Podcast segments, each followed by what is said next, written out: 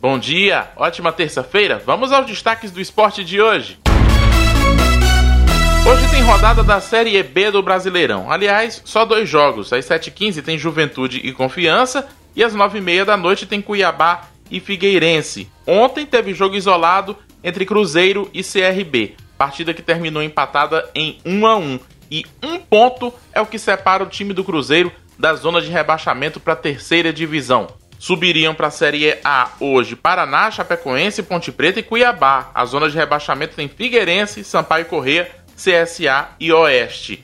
Ontem à noite também não foi boa para o Cruzeiro no futebol feminino. O time perdeu para o Corinthians por 4 a 1. Corinthians da Piauiense Adriana assume a vice-liderança do Brasileirão. Não teve gol da Adriana dessa vez. Na Liga das Nações da Europa, ontem a Itália venceu a Holanda por 1 a 0 e a Polônia bateu Bósnia e Herzegovina por 2 a 1.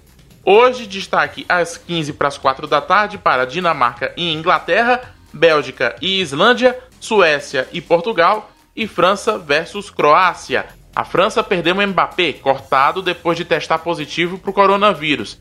E a Inglaterra cortou os jogadores Foden e Greenwood. Os dois levaram mulheres para o hotel onde a seleção estava hospedada e furaram não só a concentração, mas também o isolamento provocado por conta da Covid-19. E depois desse noticiário no futebol europeu, vamos ouvir um sambinha? ABC Clube do Povo, campeão das multidões. É a nossa homenagem pro ABC de Natal. O ABC ontem empatou com o América em 1 a 1, resultado que deu ao Alvinegro o título do segundo turno do Campeonato Potiguar. ABC campeão do Rio Grande do Norte de 2020 e mais um time confirmado no ano que vem na Copa do Nordeste. Restam apenas agora Maranhão e Piauí definirem todos os seus classificados.